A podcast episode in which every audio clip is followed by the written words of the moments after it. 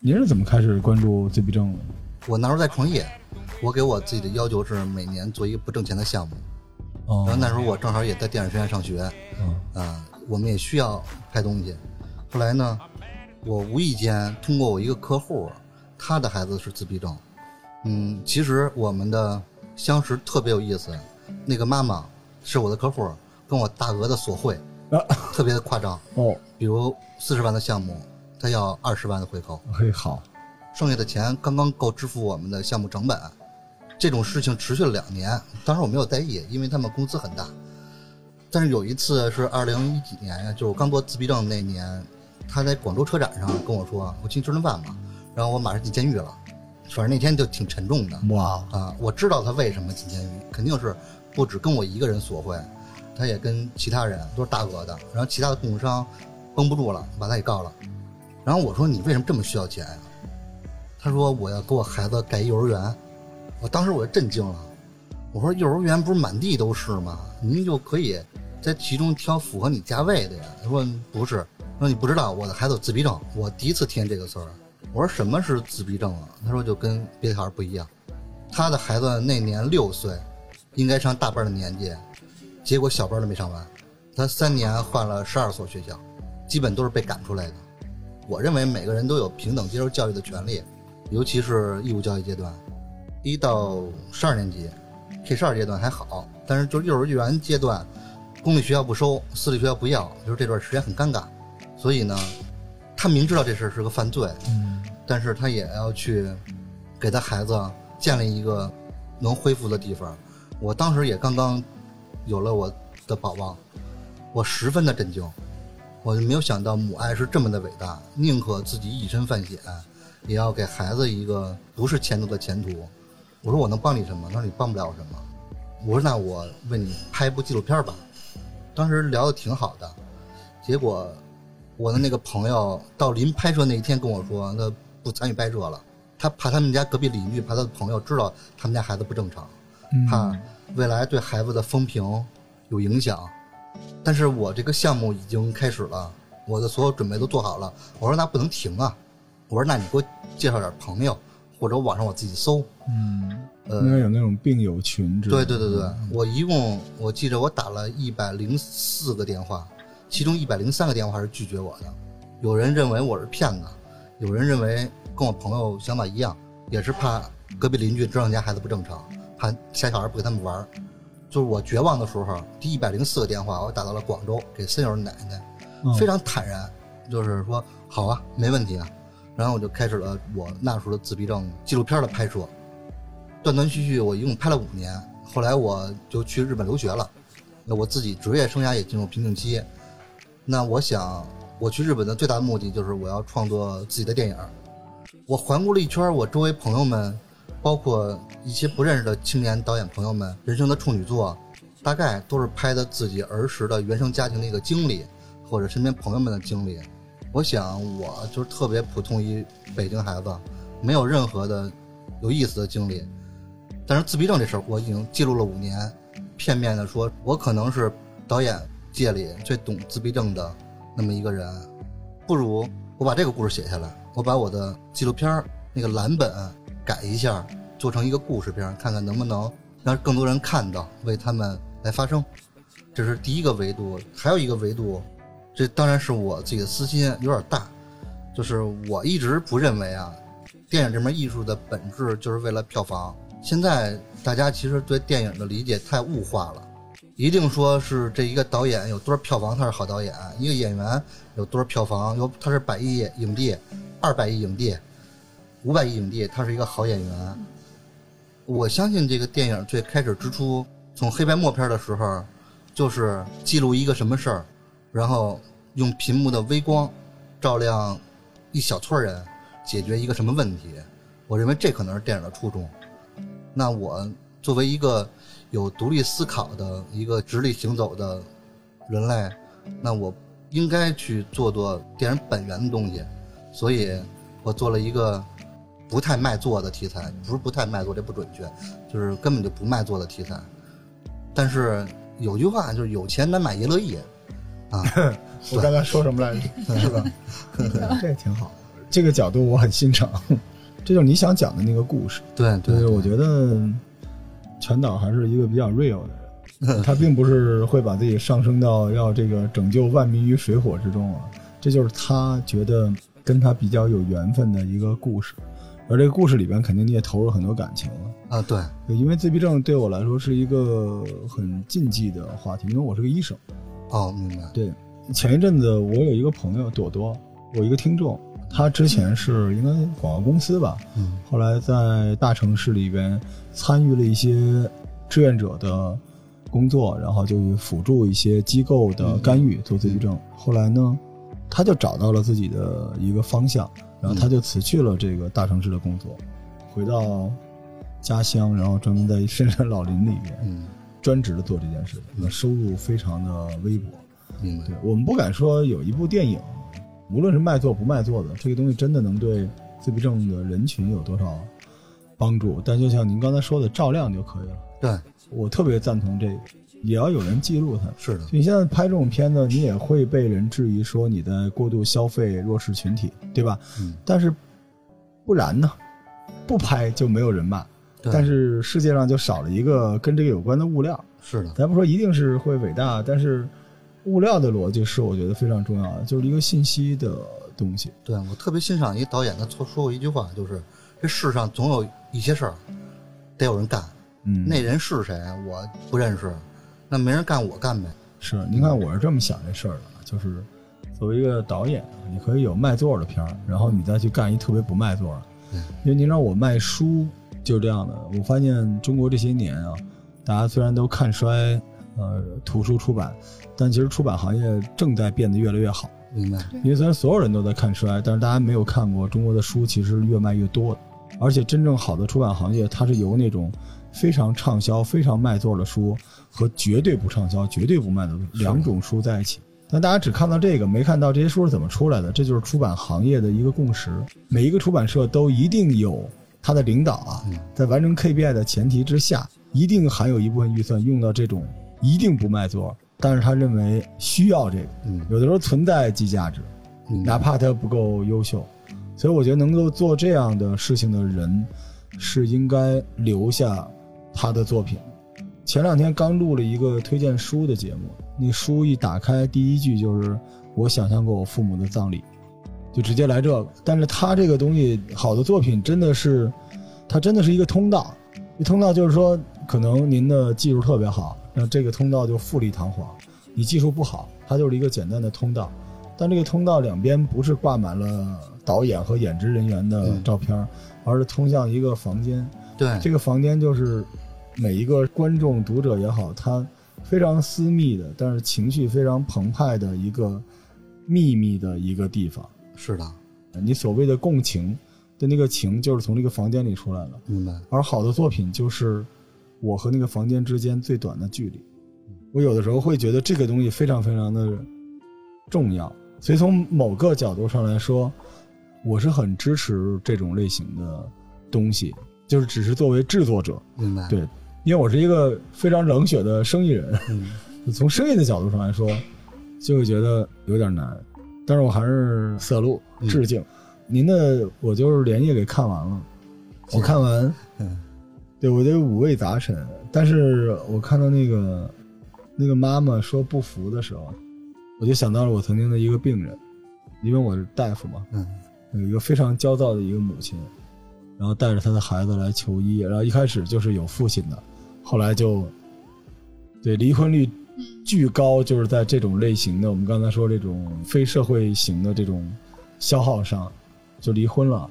一开始那个爸爸就很不耐烦，你能看到一般都是爸爸目光呆滞，然后妈妈非常焦虑。我觉得这片子里这个致敬雪原老师吧，我觉得差不多就这样的，歇斯底里，能量很充沛，但是目光很空洞，可能目光中的星星都被孩子拿走了。对，哇，当时大闹我的诊所，就是孩子也闹，是家长也闹，然后孩子是在诊所闹，回去之后家长闹。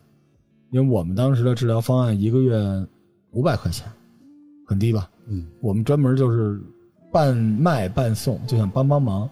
但是打电话骂我说你们这就是骗钱，你们这没用，我孩子又怎么着怎么着怎么着，然后骂着骂着就哭了，哭了就挂电话了。后来我接他电话的时候呢，我就 开着免提，嗯他在那说他的，所以我当时就觉得他们可能比这些孩子更需要关注，是的，需要倾和认同嗯就是不是说他可能觉得不想让别人知道自己的孩子这样，但其实他不知道他替他的孩子暴露在了口诛笔伐之中，嗯他更难，是的，因为他孩子没有社会型人格的时候，他的社会型人格被摧毁了。对。然后回来说到我那个病人，就突然有一天他就给我打了个电话，说那个感谢我，然后也不容易，然后还跟我说想把后边的钱付了。我说不用了，他说我现在一个月我们是做四次，他说我就做了一次，但是我把后边三次钱转给你。我说不用不用，没关系的。我说你那个想来回头再来嘛，然后就杳无音信。再听到的消息就是在那个群里面就说他抱着孩子跳海了。嗯我记得就是几年前，然后我就使劲搜索我的回忆，我跟他的交流中，我是不是尽到了一个不说朋友，医生应该尽到的嗯一些东西，然后我就觉得他们太难了。对，我们再回到电影来说，电影肯定是要传递一个情绪，嗯。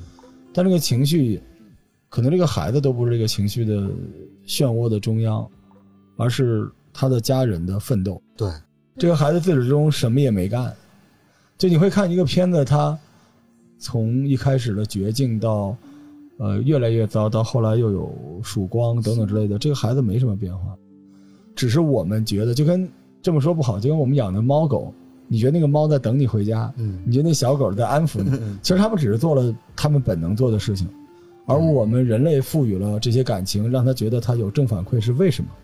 它很重要，因为这对他们这些家人来说是一个交代，是一个很大的慰藉。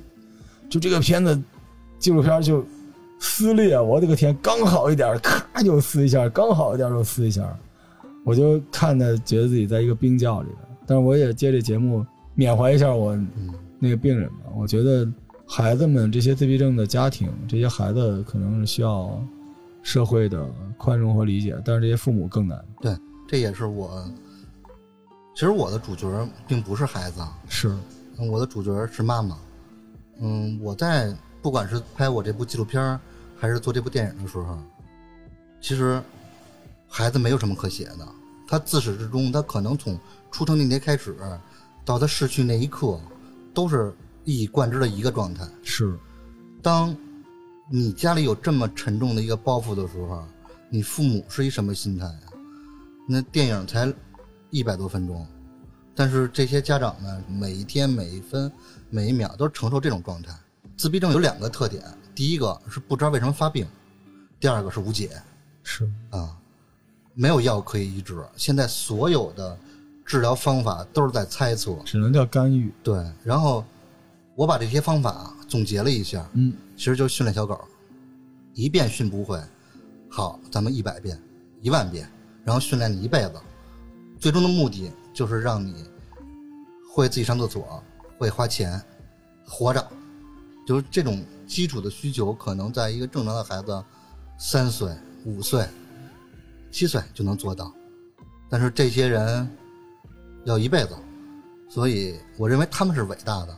刚才您说的特别对，一般男性在这种绝望的时候会绷不住，然后他们的方式就是逃避、转身离开，最终这些糟心的事儿都落在伟大的女性身上。嗯，现在的普世的人们对自闭症其实是刻板、偏见及误会。我纪录片里那个奶奶跟我说啊，他们最想要的其实是理解和包容。自闭症不是神经病，千万别把我孩子奔神经病那堆里画。而且我的孩子很棒，在某一方面很棒，只是你们不知道而已。嗯，我认为这可能就是为人父母最后最后一点点尊严了，呃，所以我也希望，如果有幸我的电影能面世，或者是哪天我干脆就无偿的放在网上，让大家自己去观看。我希望大家看了这个电影以后，能对身边的任何你认为不正常的人群保持一些宽容，哪怕你跟他有些距离呢，你不去打扰他，我认为可能是一个最好的一种沟通方式。然后您刚才说的那个妈妈，我理解她。其实，就说一残忍的，在某一个层面上看，死亡是一种救赎，是一种宽恕，然后是一种解脱，这对谁都好。但是，真的这事儿放你身上呢，对吧？谁愿意呢？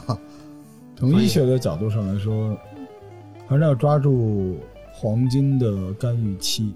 对，有些人是忙了，他虽然很爱孩子，但他没有方法。我有的时候方法甚至比大爱还重要。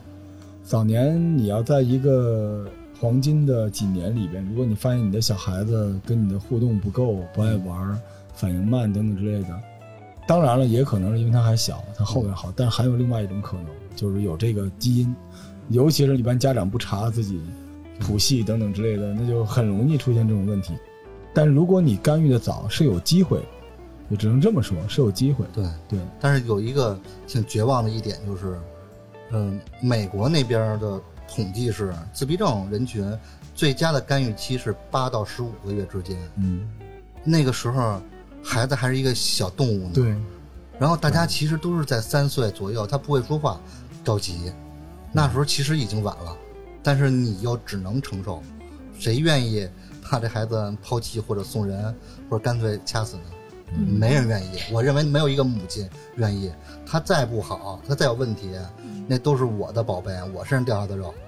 那我正好想问一个问题：那八到十五个月的时候，那我是不是有检测方法可以检测出来？我要是担心我孩子是这样子，我直接就是八到十五个月的时候去做这样一个检查。有医院有明确的检测方法。哦，那我就是为了避免这件事情，我只要给我孩子在八到十五个月的时候做这个检查就可以了。这不叫避免，嗯，这只是让你知道你是还是不是，它哦，不是避免。对，您忽略了一个特别重要的问题，嗯就是自尊心的问题。嗯哦这是我亲身的经历。嗯我的一个姐姐是我特别好的一个朋友，我们几家的人聚会，孩子都差不多大，放在一起特别明显。我的孩子们很开心，小朋友们打成一片，他的孩子孤零零的大吵大闹，他其实想融入那个环境，他融入不进去。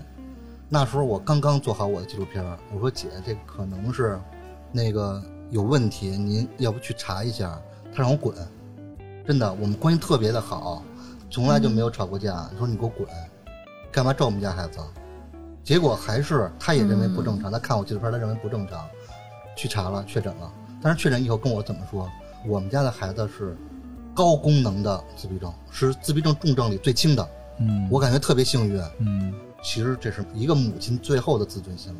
能理解，嗯能理解。这东西叫讳疾忌医，嗯，嗯，就是中国人呢习惯把美好的愿望附着在不去面对困难这件事情上。是的，是的，就是你嗯去看病，你就会生病。嗯，就筛查这件事情太难了，你平时你体检都不做，对吧？你当然现在孩子有一些比较容易检查的各种常规检查是有的，像这种东西大家都会很忌讳。对。其实嗯我倒是希望，比如卫健委或者国家出台那么一个细则，嗯嗯，全全检，所有的新生儿在那个阶段都去做这个筛查，嗯，然后把家庭的成本负担最低，国家给些补助，然后可能咱们现在知道基数会更大，但是你会拯救千千万万的人呀。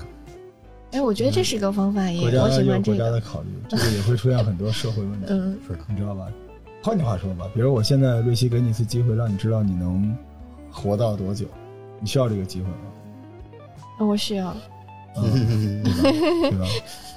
这个反正是一社会问题。是一个电影呢，我们觉得没办法解决社会上的问题，而且还有一点就是社会到底要不要解决这个问题？有些时候你没法看，它是一个连带的结果，就是你解决了这个，那别的问题就会出现，嗯，对？吧？国家肯定会有办法，整个的中国的这个医学系统体系各方面会越来越好。分级医疗啊，我们突然聊的特别官方啊，嗯分级诊疗可以把核心的医疗资源用在最需要他们的人身上，那慢慢的都会好，尤其是筛查，就是你在院前这一部分也能做好，未来就还是会好。但是我觉得当下，我们可能要给这些家长们不放弃的家长们加加油。对对，我们可以聊聊这个片子。我是昨天晚上四点多才看完。哦，辛苦您了。不不不，我特别爱看这种不是那种主流的这种东西，然后我比较爱看真实的人和人之间的东西。但是我觉得这个片子让我特别不舒服，所以我在想，这种不舒服可能就是这个症候群的家庭的状态。是的，对，雪燕老师，嗯，数次崩溃。我觉得他这一个戏挨别人可能是三个戏的量，就他的那种撕裂、那种崩溃，导致他后来特别病态的愈合，我都能理解。我觉得他自己已经疯了，所以他就会突然就崩溃，然后突然又好。我印象最深刻的两个镜头，一个就是他说不服，我靠，我觉得那个镜头你这个有点过分了。他那个儿子当时舔他那个发髻上的那个。蛋糕，蛋糕，我的天哪！就那个画面，我引起了强烈的不适。看到那儿，我就知道他是一个什么状态。就她之前，她老公还在的时候，她其实还是有一种有点怨，然后他需要帮助，需要什么。到那个时刻，他自己就他就完全立住了，她就是要自己来面对这个事儿。我就是要面对这事儿，因为没有任何可以指望的东西。对，而且这个时刻，我觉得这个不服很重要。当然，我觉得后边有一些这个。天降的，我觉得可能是隐喻手法，就一定会有。当然，社会上会有这种好人，只是你需要找到他，就永远找他要五百张烙馍的那个店长，然后找他要两千张的厂长，就希望这些人能遇到这些人。但是反而他也提供了另外一个解决方案，其实他们只要有点钱，这事儿也没那么难，他们也会管好自己的孩子。他最难的是在于他自己本身就很困难，而且在农村。他前期投入的成本应该是后期成为一个劳动力，对，就这些事情其实不是没有办法，对吧？因为任何的这种症候群，他只是在他的家庭里面造成杀伤，对社会没有什么伤害的。所以那个片子里后来就社会跟他之间一些交互吧，我觉得后边就好，但中间他那个不服那个地方让我，嗯，当时已经三点半了，我靠，我出去拿了瓶酒，我真是。很难呀，然后我就在想现场他是什么样子了，你知道那种。然后另外一个镜头就是那个那个温老师走嘛，然后在车上也就走了，然后回头，呃，不评价温老师的这个演技啊，那回头看那个后车窗的时候，然后这个霞姐直接转身就走了，就当没事一样，我牛逼，可以的，应该就是这样，因为对他来说。这都不是事儿。对，这些人只是过客。他原本对你温老师也没有什么期待，嗯，他就已经横下一条心，我来搞定所有的事儿了。这都不是事儿，所以到最后，你知道，我就能理解，就是他演的这都不是事儿。但是你知道，我在看的时候，我就会想，可能还有一类人就没有这么刚强了，嗯，或者说他很刚强，但他遇不到这些好人，他不会做那个魔。所以这个片子就让人觉得，我甚至有的时候觉得像那个少年派的漂流，你知道，就是他后来遇到的所有的那些东西，可能都不一定真的，不一定真的有，只是我们要在一杯非常苦的中药喝到最后快崩溃的时候，突然就往里面加奶加糖吧，因为你要安抚大家或者怎么样。对。对，所以他后来做了一些事情，但是有一点我非常的相信，嗯，我不知道看到这个片子大家会不会相信，就是他特别想去帮助跟他有同样遭遇的人，这是我在几个病友群里发现的，他们之间特别善良，嗯，互相洗涤成了一个极其善良的团体，彼此之间你家孩子怎么样，我怎么样，就互相要去，甚至有点宗教形式，对，甚至想他们认为自己要通过努力帮助到更多这样的人，他就变成一个特别纯粹的。他们可能更能跟其他的家庭一起共情，对，彼此之间更能了解彼此，会有更好的支撑。特别感动我，叫“聚是一团火，散是满天星”，这是他们真实的话。他们一直拿这句话鼓励自己，鼓励他们自己的小团体。就人类的善良，最原始的善良是要被逼到这个份儿上，真不容易，真的是。现实可能比这个更残酷。是的，对，只是我能力有限，展现不出来而已。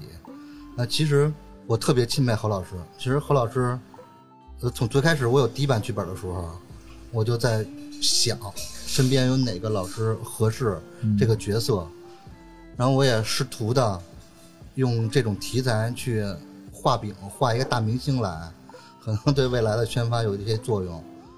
其实这些东西，这个题材对好多人来说不值得一提。我跟何老师是以前广告合作过，OK，他是广告片子里一个群像片儿特别小的一个角色，但是我对他的印象特别好。这个人知性，然后温柔，是我认为女性到四十五岁、五十岁应该有的样子。我就试着给他打电话，我说我想邀请您过来参与演出，但是两点，第一个呢，您别指望挣钱，嗯，第二个，可能就这里能量密度特别大，有劲儿，我怕您崩溃。他说你发我看看。这这是第一次打电话，第二次我们见面，这事儿基本就定了。他说我不要钱，如果你需要钱，我还可以倒贴你。你给我什么角色都不重要，我知道你想让我演那妈妈，但是哪怕你让我去演老板娘，我也跟着你拍，因为他的二嫂的孩子就是这样，他懂。我们顺剧本的时候泪流满面不止一次。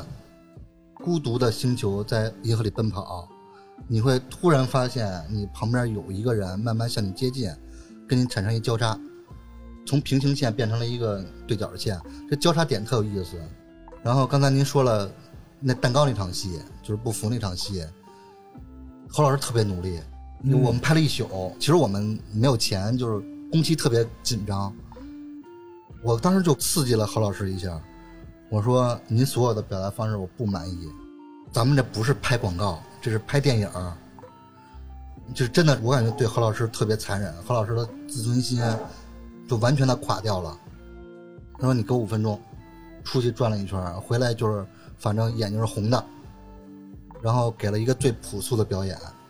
因为置景我们只买了一个蛋糕，那两巴掌的蛋糕糊在脸上是最后的一块儿，在那个小县城里完全找不到备用的蛋糕了，所以那是我们最后一次机会。如果达不到，我们也没有时间重新赶这场戏，就会砍掉。如有神助，这场戏完成了，完成特别漂亮。那一瞬间就是如对对对有神，，真是神来助啊。对，然后我就痛哭流涕，打滚儿。我在那个剧组里崩溃过两次，一次是郝老师这场戏，还有一次是高兴跳舞，就那场跳舞那场戏特别违和。是的，故意的吧？嗯，对，我就是想抽离一点儿，别有那么顺，嗯，但是也找不着什么好的方式。我让他跳舞吧，情感表达特别原始。高兴说：“就我们收工了，马上。”说：“我能哭，你要不要哭？”我说：“你哭。”我们本来我们拍的慢门是一种摄影技术，拍的慢门儿。结果我看那监视器，他流了一滴泪。看了停以后，姚远同志左边那犄角哭，我呢是右边那犄角哭。我们一共拍了十五天，那是第十四天，所有人基本崩溃了，又热，天天被虫子咬，有的人被蝎子咬，天天互相折磨虐，哼，然后彼此消耗，集体崩溃了。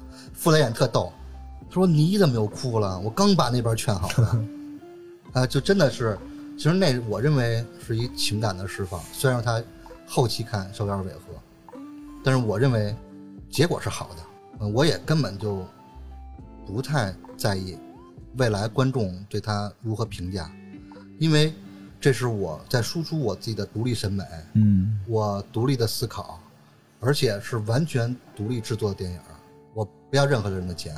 哎，就是即便你很在意、很想设计，你也不知道这个世界是什么样的，对，索性就做下一个纯粹的自己想做的东西。我刚才忘了报台号，这今天这个节目录的比较投入啊，欢迎各位收听《头号玩家自然生活攻略》。我们在耕读宿舍的小二楼啊，给大家录一期关于《追星星的人》啊这部电影的一个专题。然后我们非常荣幸的请来了这部片子的导演全银涛全导，全导好。嗯，谢。然后还。有还有大卫老师啊，然后我对面，大卫先生，对，我对面坐着我特别喜欢和崇拜牛逼的罗老师，还别别别别别，千万别千万别。我，的右边坐着我特别爱的大卫，真的嗯这是谢谢谢谢。那也是我那个行星理论，嗯他也跟我交叉了。哦，他们团队特别真诚，好，我左边也坐着我特别喜欢的工具人瑞希，而且瑞希其实是。呃瑞希也是电影圈的人啊，发的第一部电影就跟这个话题有关。对，那个片子叫《我是谁的宝贝》，还挺小的一个片子，也是那个自闭症加那个有流浪狗，还有什么关爱空巢老人，嗯，就嗯那个演员什么都是一些明星，但是那个片子最后的票房也是不到两百万。我觉得全导想得很明白，您能拍这个片子，您就能拍那种片子。咱且不说票房，就是你到底追求什么？嗯，对，你是追求说我要留下一个印记，这就是我想讲的故事，嗯还是你追求我想给你们讲一个你们想听的故事？这是不一样的。对，只是现在这时代呢，你想讲一个大家想听的故事，这是一红海，所以你就一层一层的叠，叠制作、演员投入等等之类，叠到最后呢，你还要赌这个风口，赌各种各样的东西，那个是另外一条险途，对，现在你还赌演员会不会犯错？出问题 是吧？对，还有演员的问题啊。对，其实我觉得未来可能比较安全的是拍这动画片儿，是吧？动画片的演员大圣归来不会突然被传讯 被抓走，悟空不会犯错。但其实小众的电影我一直特别喜欢，因为我会有一个机会能够跟导演或者创作团队交流一下，交流很重要。这个大商业片儿吧，你也看不着了，这导演就是一个 logo。对对对吧对对对或者今天老毛子大家说悬崖创新，说这个故事怎么讲成这样？这是老毛子在讲故事吗？嗯啊，这个大雪就是他的，这是他的大雪吗？所以实际上它就是一个品牌了，对吧？那现在如果是这样的话，你会觉得 OK，这就是一个 service。我这么说不太好，就一行活，你享受它，盛宴。但是小众一点的电影，有的时候你会去想想他为什么拍这个，嗯，他在这里边传递了什么，嗯他们是怎么做到的对。而且实际上还有一个，就物以稀为贵嘛。嗯我是不爱看大票房电影，我一般都等机顶盒，我我不愿意。就很多很娱乐的电影，它不是说因为娱乐不看，是因为它不好。呃，你看这里有一个悖论啊，我我说这个公式，不知道全导您同不同意啊？就是看电影是一件什么事儿？是一个属于更文艺的人的事儿吗？首先说嗯，肯定不是。，OK，你看啊，更文艺的人希望看什么样的电影？文艺的人是觉得自己和别人是不一样的，对，然后电影是拍给最多数的人的嗯，所以就跟现在我卖书似的，我要卖一个所有人都看的书，这还是读书人追求的吗？读书人追求的不就是我知道，别人不知道吗？对，所以电影这个悖论就很奇怪。那这些自诩自己更有文艺感觉的人去看什么呢？他们就会选择小众的电影。但他为什么选择小众电影？因为他他不是说有多好看的问题，因为他审美也被大众电影逼上去了，对，所以他有可能有交流。对，小众电影，我觉得它已经密密麻麻的了。就我小的时候那小众电影可难找了，现在你就能找到很多，现在这个数量还挺多。对吧因为我？们做这计划，我们这个影片支持计划也是说，能够让这些喜欢文艺片的人能够去看到一些他在大平台、大荧幕上看不到的东西，嗯，然后能够跟导演有一个交流，他自己的想法表达也好，导演自己创作理念的表达也好，我觉得就嗯，就打通了这个路吧。他有时候跟播客很像，嗯，对广播电台比播客强多了。对，其实大家都说人家播音腔，你倒有本事。你看我这个嗓子在广播电台里边，我那天跟那个文艺台的大鹏老师，就是之前把郭德纲给捧上去，大鹏老师。是吧？我替您告诉他嗯，啊，我跟大鹏老师就是我们有合作，我跟大鹏老师说，大鹏老师您看啊，那个您觉得我这节目呢？他说这太好了。我说那我这嗓子在你们那儿算不算车祸呀？他呵呵一笑，居然没有反驳我。像我们这种嗓子，凭什么 diss 人？为什么呢？就是因为观众审美疲劳了。对，这种大型的商业片啊，它就是在一条不归路上不断的叠加审美疲劳。就咱都知道，它声光电就这样，肯定得这样，不然的话就不行。所以现在老百姓很奇怪，你花了几个亿放完声光电之后，老百姓说什么？故事讲的不好。对对嗯，对，对这件事情，就好像之前张艺谋也也说过嘛，他说。那电影是为了讲故事的吗？我其实就想拍一部每个人都不一样。对，就是配乐好，你对导演好说一句话，我就是想挣钱。哎，为什么不能说？对吧？因为嗯，他的经济团队不让我开书店，有人怼我说你这个书店根本就不是书店，这书店应该都是书，你这都什么玩意儿？我说全是书的都死了。然后这个人说那那就应该死，要抗争，我滚，对吧？对我得活着呀，活着是所以最基础的你你看，就是说千人千面，但你自己得知道自己是干什么的。你只要把自己这个路径，就是小众电影不是用来打败大众电影的，对吧？他就等一个机会。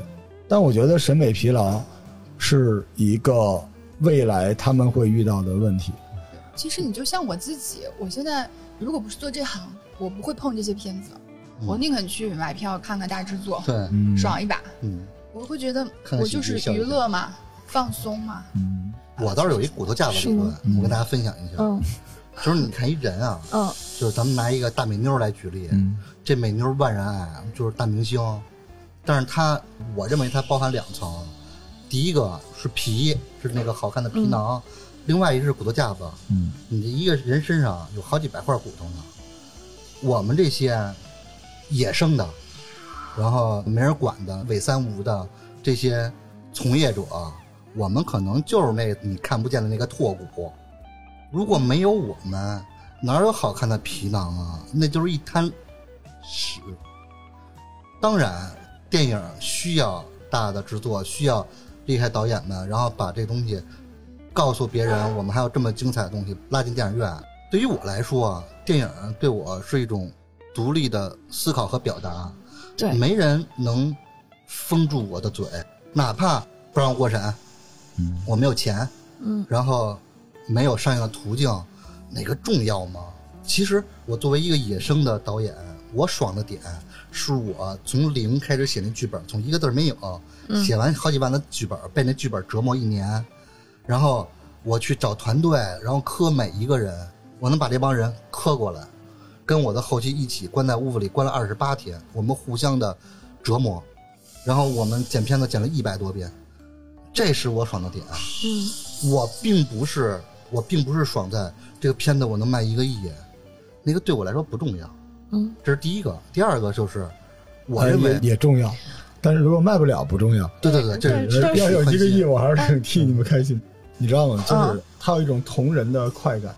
就我刚才没说完，就广播电台做的那套东西和播客的区别，嗯一个是审美疲劳，还有一个就是我不用顾及那么多。对，就你人生在世啊，就是是？吧？你有多少次蓝鲸马是拯救黎民于水火？不用的。这我感觉啊，这就真的是鱼找鱼，虾找虾，乌龟找王八。嗯，我那电影不是给你们这些所谓的道貌岸然的大傻逼们看的，呃这个我是给喜欢我彼此吸引，然后因为有了电影，所以我才能跟大家成为朋友，啊。我。跟你说啊，就听到这儿啊，如果各位听众刚听，以为我们拍了个什么电影，我们拍的是个自闭症的电影，好吧？这个你看，逼着我们这个拍自闭症电影的导演，就是放出这么刚烈的话，不知道以为拍了一非主流死亡摇滚什么，这是个自闭症，这社会就是这个德行。你跟他 battle 怎么办呢？对对对。你打不过他，你就留下你的东西，嗯。他就一颗钉子，是的，它特别小一根钉子，敲在这个地面或者墙面上。嗯。然后那个乱七八糟的花墙有一颗大黑钉子就完事儿。我第二个想法啊，就是我想做这个类的题材啊，因为每个人都有第一次，包括您第一期节目的时候，嗯其实我认为你前两部电影是给自己职业生涯定调的那个电影。如果我人生就是我是偏鸡贼的那种，不太愿意花自己的钱，但是如果我这辈子只有两次机会花自己的钱干我自己的事儿，我一定先放在艺术电影上。厉害，对，这是给自己定调啊，因为如果你从最开始你就成为一个摇尾巴的狗，去跪舔各个大神们，尤其是舔投资人，他让你怎么弄嗯怎么弄，你很听话，嗯，你最后你就被驯化了，嗯。你就是一帮导演在那跪着，你是那个就什么，你是哈士奇，你是拉布拉多，你是柯基，哎呀，我喜欢那短腿柯基，来你过来，对，你还得跪着过去，对吧？所以我认为，什么叫独立电影？就是我认为独立独立思考吧，独立审美我想象中的独立电影是自己投资，啊，因为对我是的对，因为说真的啊，就是说那个悲歌壮志，但是我最钦佩您的，我不敢说我电影或者讲故事是什么样的，最钦佩的就是真金白银您自己投了。是我刚才跟他们也在说这个，这我绝对做不到。就你要让我批评人，我就是整个社会 一千八百种批评，因为我就是跪舔投资人的那种，只要给我钱，让我干什么都可以。我这现在忽悠投资人，我手里拿了八九千万都拿了，我做不到您这个，所以我就想，当我们这个节目听到现在啊，大家可能觉得全导啊，就是 这个高举道德，人家自己投钱拍的这个片子，嗯，不可思议。而且我相信，您可以投钱拍点别的，您最后就是真的做了这个，我觉得这个是非常钦佩的。拍喜剧会更省钱。当然当然，就是这是吧？就何必呢？对吧？但是我就有一个小问题，就想说这投了个多少钱投了多少钱？对，然后我们进入哎，对对，进入了这个呃，我们今天想聊的这 因为我也很想，传导这这个大卫大卫也聊聊啊，这这个片子我们因为瑞希啊，瑞希终极梦想，自己想拍一电影纪录片。啊，就是叫耽美宇宙吧，可能就不是不是，你忘了过年的时候许了一个愿望，我要拍一个关于 CV 的纪录片。对对，对关于 CV 小 CV 的成长的纪录片。他现在呢，就是想知道这个，所以正好呢，您您这个离那个理想稍微近一点，其实来聊聊你。你肯定会特别高兴，嗯拍纪录片不花钱，吃饭就好了。我的纪录片大概花的所有的费用不超过两万块，因为我认为纪录片它是离电影最近的一种意识形态。哎，对对，您稍等，我昨天看到这片子是两万块钱做出来的。啊，不不不不，那你看电影，我们这节目太佛了，我们在推荐电影，追星星的人啊，赶紧去找，呃，找这个电影。这个电影一共，呃，制作费是花了二十九万九千八块钱，我是一共三十万的预算，给到我们的会计三十万，杀青把所有人的费用支付掉，然后买好火车票，退了我两块。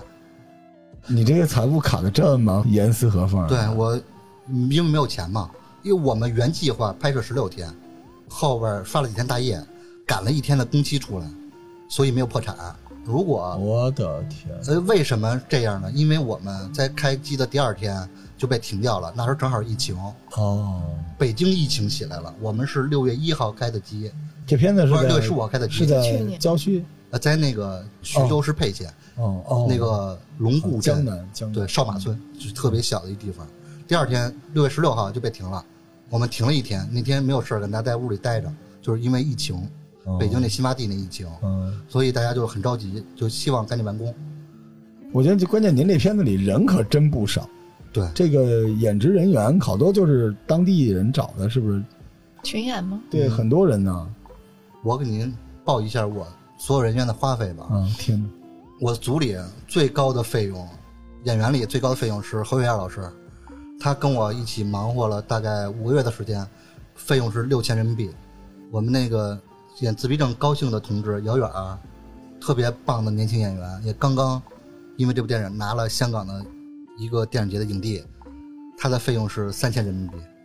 然后演爸爸的高峰老师，两千人民币。呃，那个温平老师就是那个马木轩老师，马木轩老师是怎么做到的呢？是我之前还关注过他，他是喜欢唱个小歌？对对对，他是两千人民币。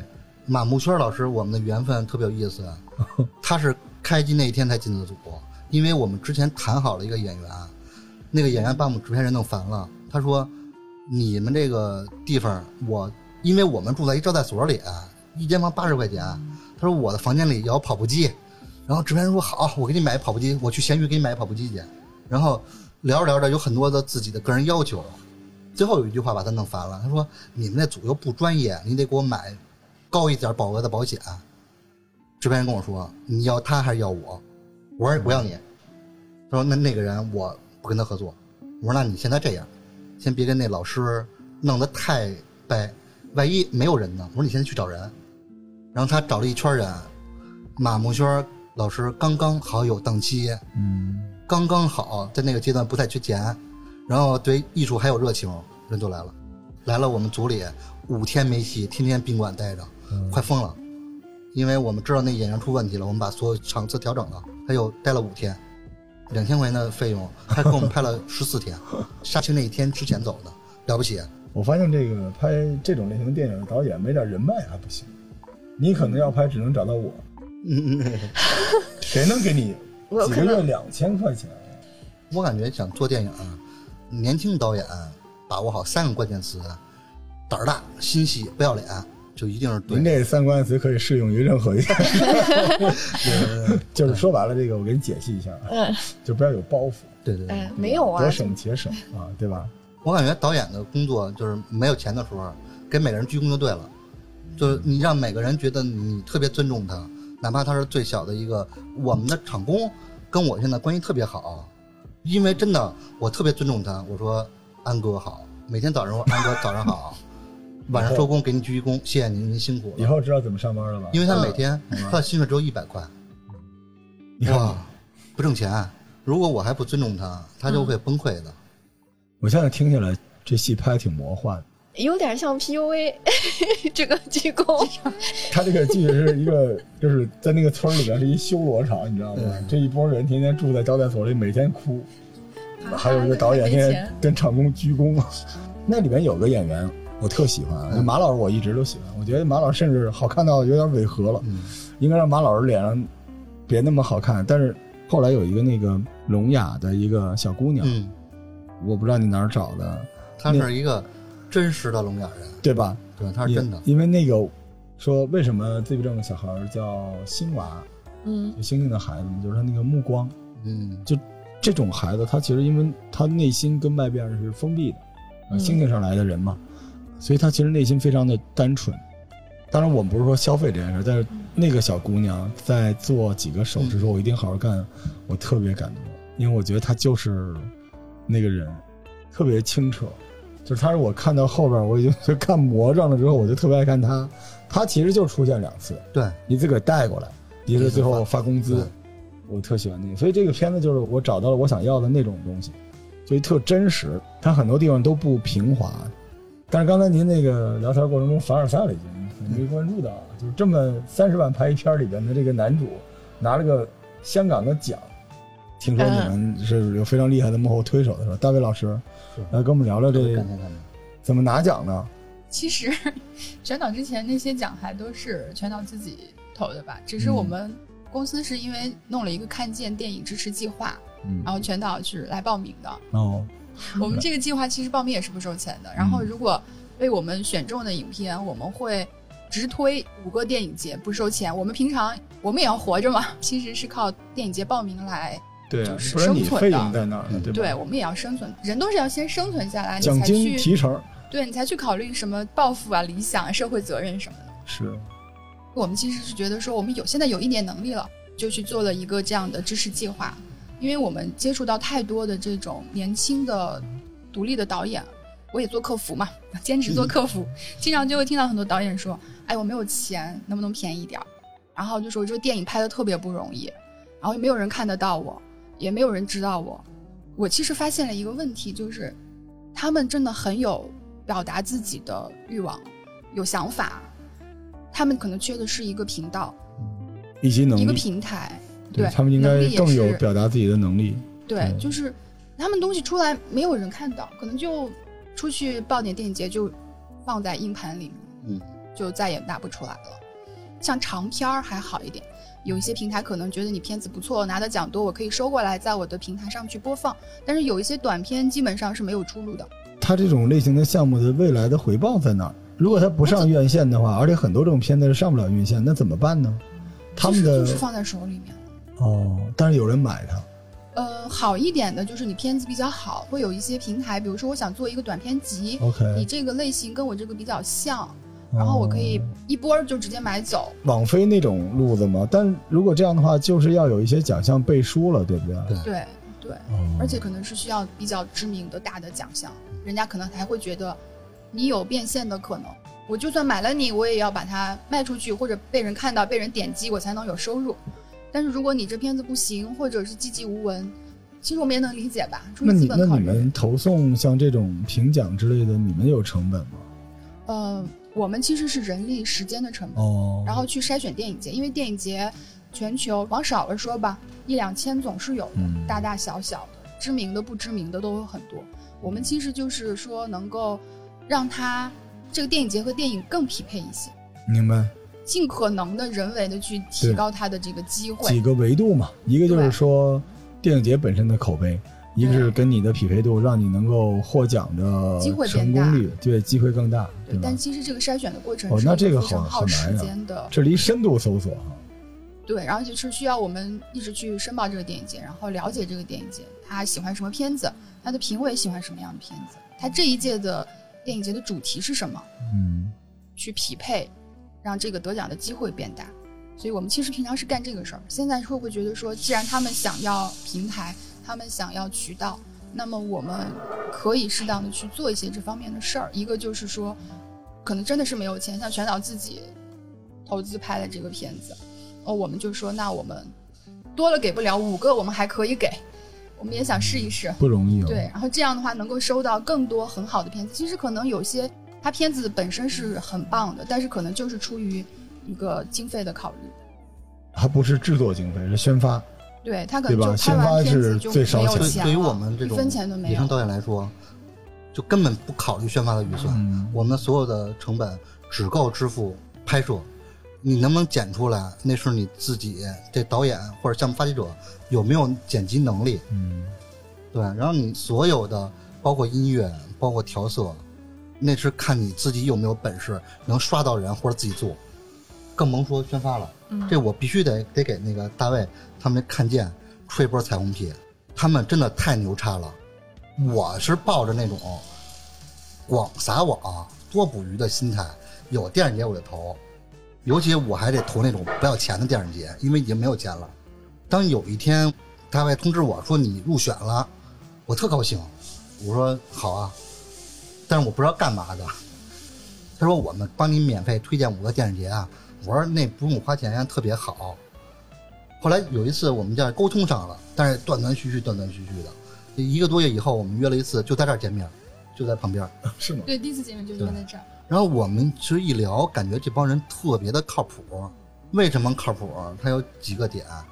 第一个点是，他说直推五个电影节，其实是一不限量套餐，他能联系到谁，他给你推荐给谁，这太了不起了。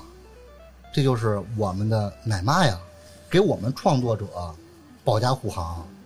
第一个是不收取你任何费用，第二个搭工分，就是你每个职业从业者，其实你最值钱的就是你的精力，然后你的能力，还有你的时间。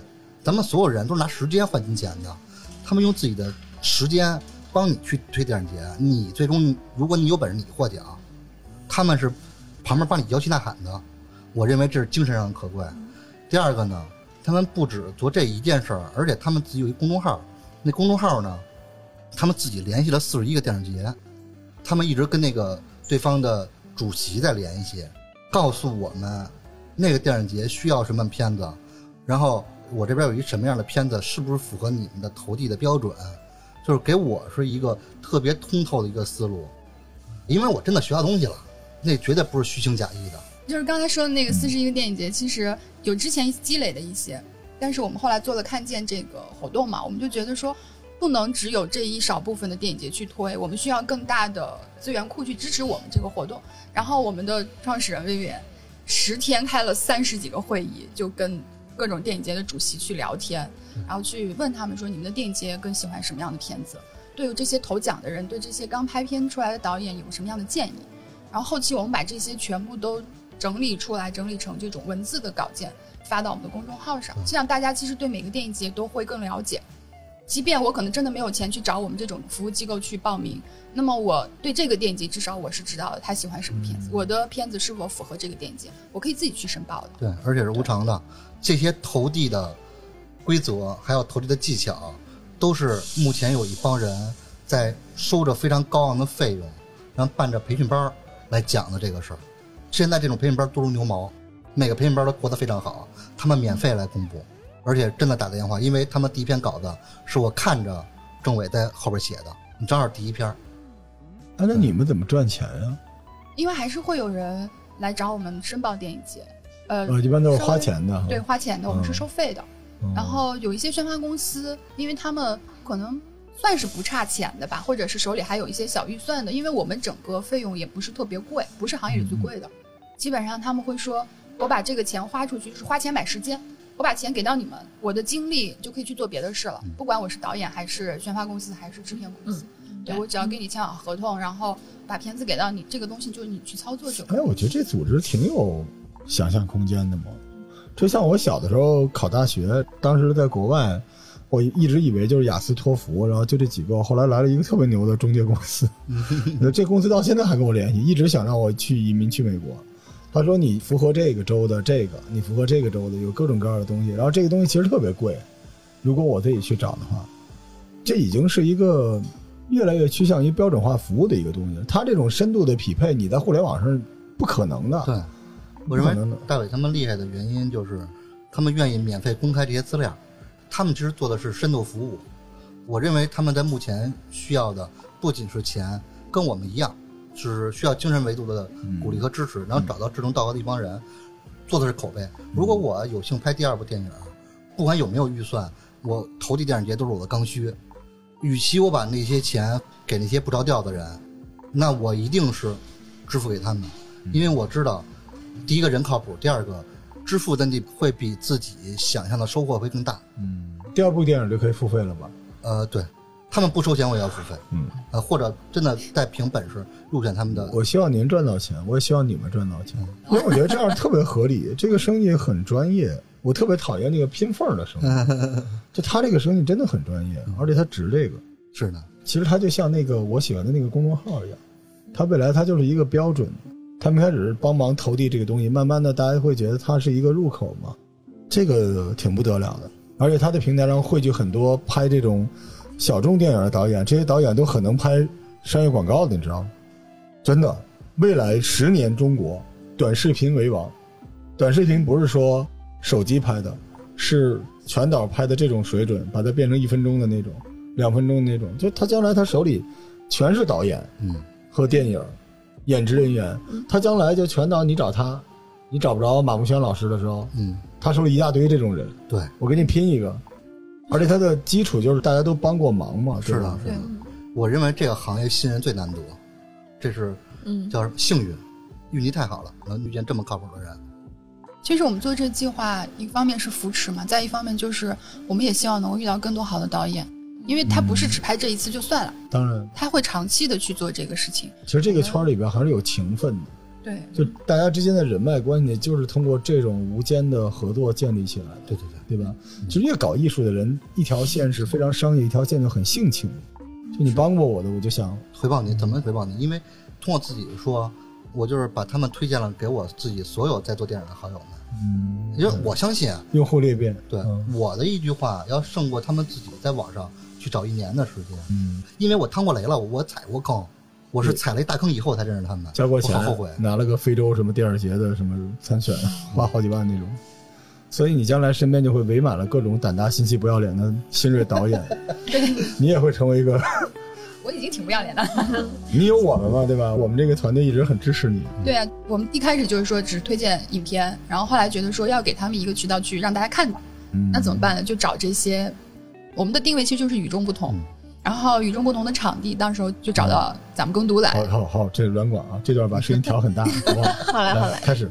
对，然后就找到耕读来。当时我其实还挺忐忑的，我在想说场地费啊什么的，我们现在确实没有钱。后来跟罗叔一说，罗叔说支持，哦，你不知道我当时，力所能及吧。对，所以其实我觉得就是一群志同道合的人，有了平台，有了场地，有了人，慢慢这个台子搭起来，其实大家的资源在里面其实是可以全部互换的。对，就可惜还是疫情，嗯不然我就一直想弄一地儿给大家放电影。你小时候没有这个瘾吗？啊，我有啊，对吧？对吧？我小的时候就是嘛，但是我的代价就是小孩到我们家必须帮我打扫屋子，打扫完之后，然后我们把门窗一关，然后灯一拉，然后我家有一个大投影，投影从原来就有，让大家看点那种，呃，但是我们那时候看的就是那种什么战争片啊，嗯。国外的那种，然后也没有字幕，片，不是译制片，就是因为我父亲是常年驻外的，然后就拿回来那片子字幕什么都没有，嗯。就是硬看。我看多少遍，反正互相讲解读，刚才然后慢慢就感觉？看懂了。对对，其实我感觉这个行业每个团队特别热情，但是团队和团队之间特别冷漠，就是大家你这是说博客呢是吧？啊，没有，不不不是不是，书店书店行业也是这样。是我认为咱们能坐在一起，其实一个特别重要的原因是都互相敞开了双臂，大家是在一种拥抱的状态。因为咱们不是同行，啊，是不是同行？嗯我认为都需要拥抱，需要交流，需要共情，然后需要大家互相帮忙。可能就你一句话，不管你是不是业内的，还是跨着行业的，你的一句话可能就会让这某一个人醍醐灌顶。小的组织最终组建成了一个大组织，这个大组织就是一个业界的生态。想让这个生态正向循环，是不是先敞开自己啊？现在我认为敞开的少，每个人都把自己那点事儿当成大宝贝。其实那玩意儿有啥呀？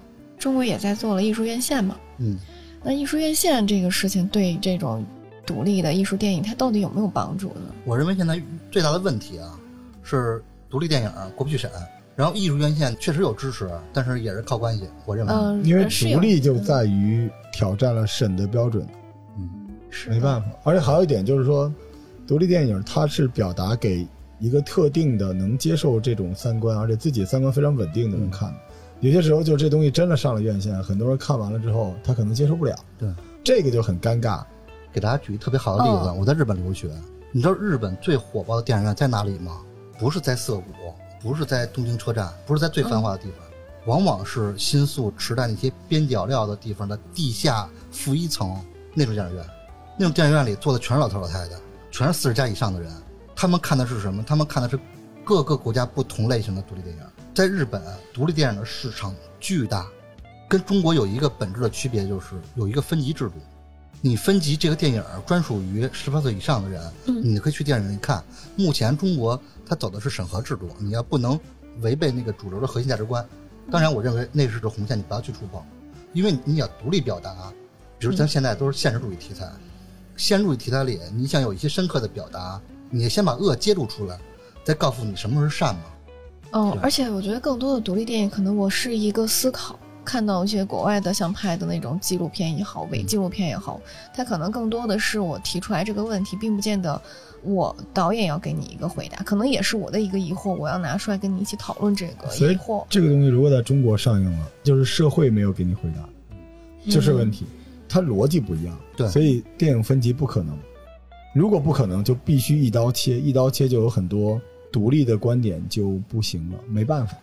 对就我们刚才说独立，如果叫独立投资之电影，那你也有网大，也有能上院线的，嗯就是看你最后还是什么呢？就是政策，你不一定要挑战政策。对，所以我们这讲录节目，总有人节目被下架，活该。自己看看你录的啥，对吧？就是因为他想博取这个，这个我觉得他活该了。但有些就可惜，嗯，对，可惜我是能接受，活该就真的是活该。嗯所以我觉得你就只能理解大环境就这样。嗯，对，对于这种实验性的嗯影片，那你觉得是它里面的形式更重要，还是说它内容更重要？我认为内容更重要。我认为所有的形式都是把式。这嗯电影呢，分为外功和内功，嗯就是你的所有的外功都是花架子，是包装。你真正想表达的核心内核是什么？我认为那是内功，就是咱们要把内容做好。你想拍这个类型的、那个类型都无所谓，把你的自己的逻辑想明白了，不要因为各种外力去阉割自己。从精神上就画地为牢，精神上画地为牢，剧作上画一圈儿，不要去跳出去。然后你拍摄的时候，每个部门都在减分儿，剪辑的时候，因为没有钱也在减分儿。慢慢慢慢，你就会从一个一百分的剧作变成一个四十分的成品。打开自己，先你说你想表达什么？因为这个你不用去为任何人负责，为自己负责。可能跟创作者本身个人的性格有问题啊。我的座右铭是“王侯将相宁有种乎”，我自己骨子里就是不服规则的，我看不上任何的规则，所以我试图在我自己的电影里这么放松的一个空间里，我做我自己想做的事儿，想做的表达。然后他靠近哪个主义，靠近哪个规则，一点都不重要。向这个大师致敬，跟那个大师靠近，我认为没必要，做自己就好了。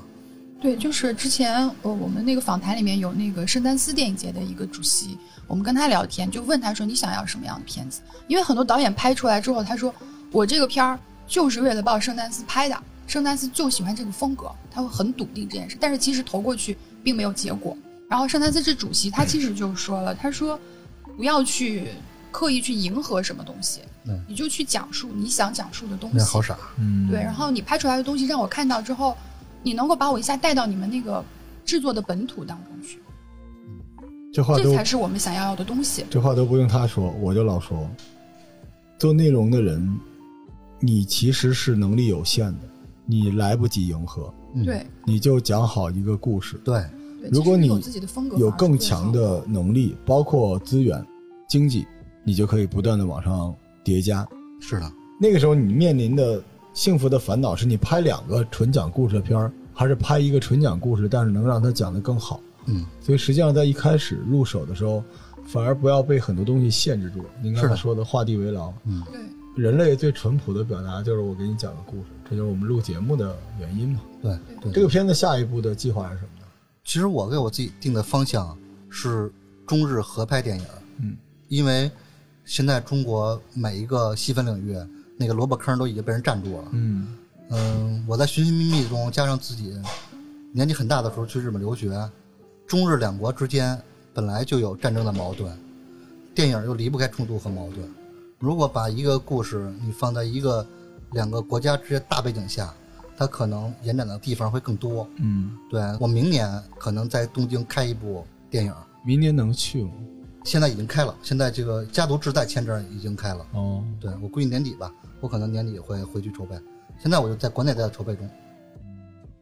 二零一八年，中国和日本政府签了一个条约，叫中日共同制作电影的协议。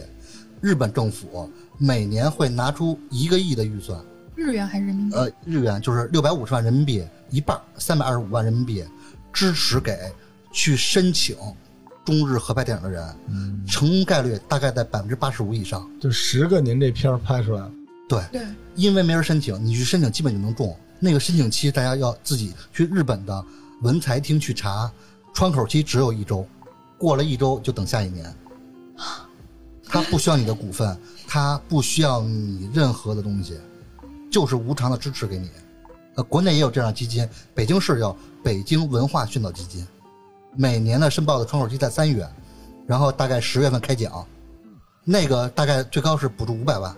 如果各位没有钱的话，试着去申请这两个基金。对如果经过大卫这个公司曾经拿过一两个电影节奖，申报的几率可能就更大一点，嗯，会的。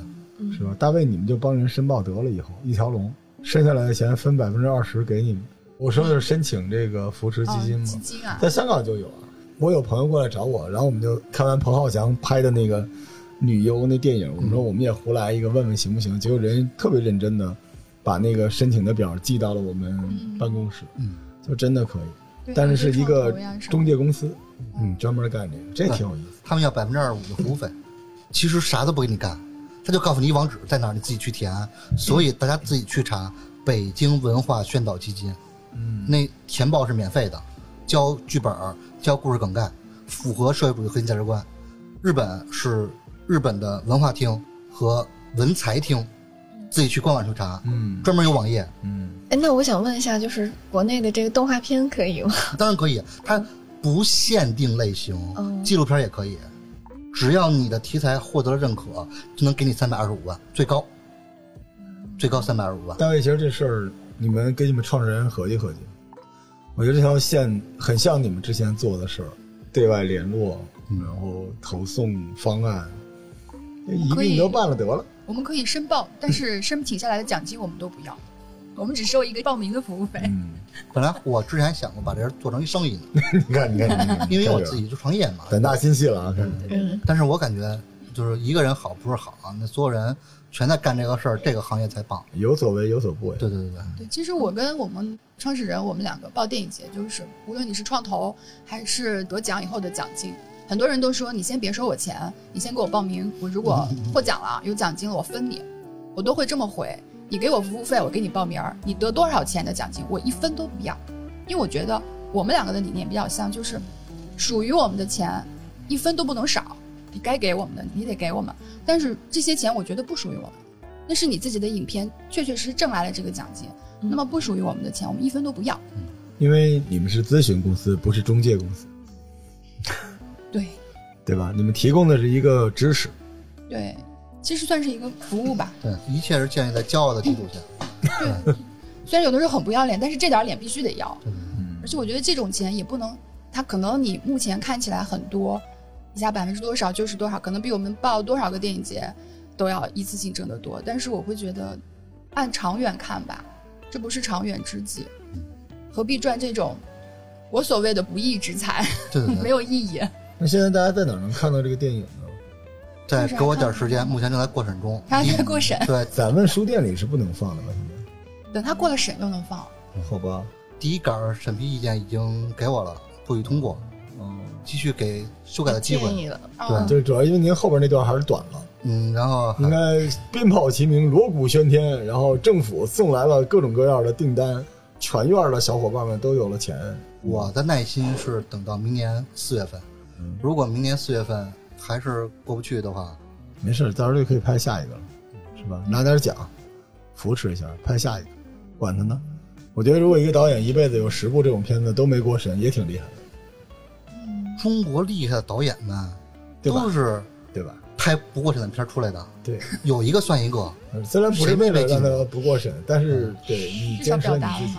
你坚持，你可能拍个三四部这种片儿，再拍两个商业的，然后再来攒够了资源，然后再来拍这种你想表达的东西。其实我，觉得这两个东西是不冲突的。当然当然，对很多商业和艺术从来都不冲突。对，这就是说你在成长进程中，你总比什么也不干好。对，你能有什么呢？今天出来一个人让您拍一个《满城尽带黄金甲》，你也拍啊、嗯，有资源你也可以拍，你也可以表达，你也可以用这个去滋养你的团队，去扩大你的人脉，然后再可以做下一个。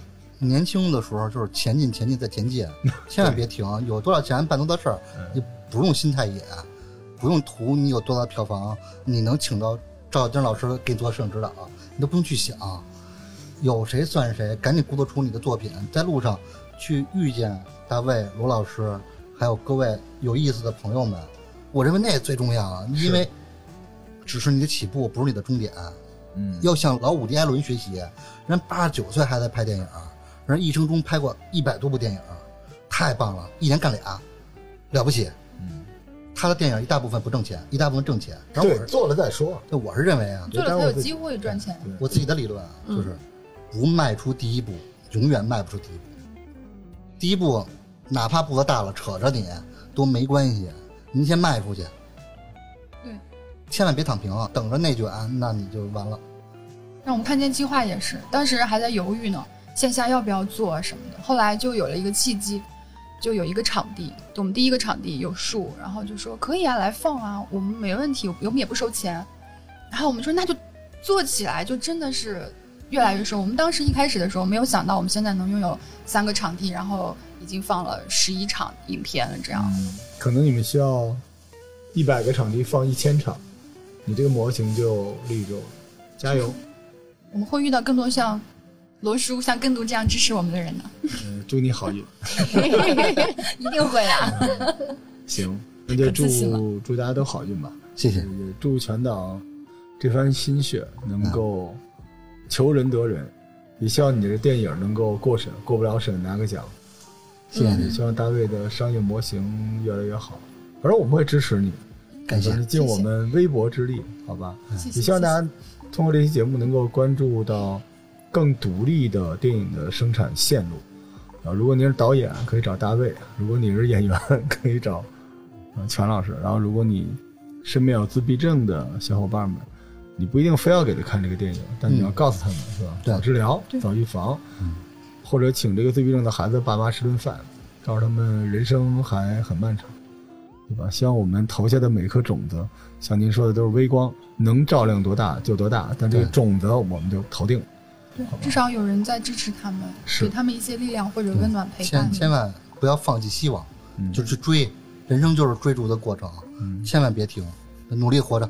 好的，大家都努力活着。也祝福也祝这个耕读越来越好，真哎，的，谢谢您，精神上的乌托邦。谢谢你，谢谢我希望您能挣大钱，读书人挣大钱了，这个世界一定会更美好哎，。我我真的觉得是，但愿吧。我们都是先挣了大钱才过来当读书人的，不然的话真是支撑不起来。嗯，谢谢各位，好吧，谢谢各位，啊，谢谢谢各位听众咱们下次再见，好，下次再见，谢谢大家。谢谢拜。拜。谢谢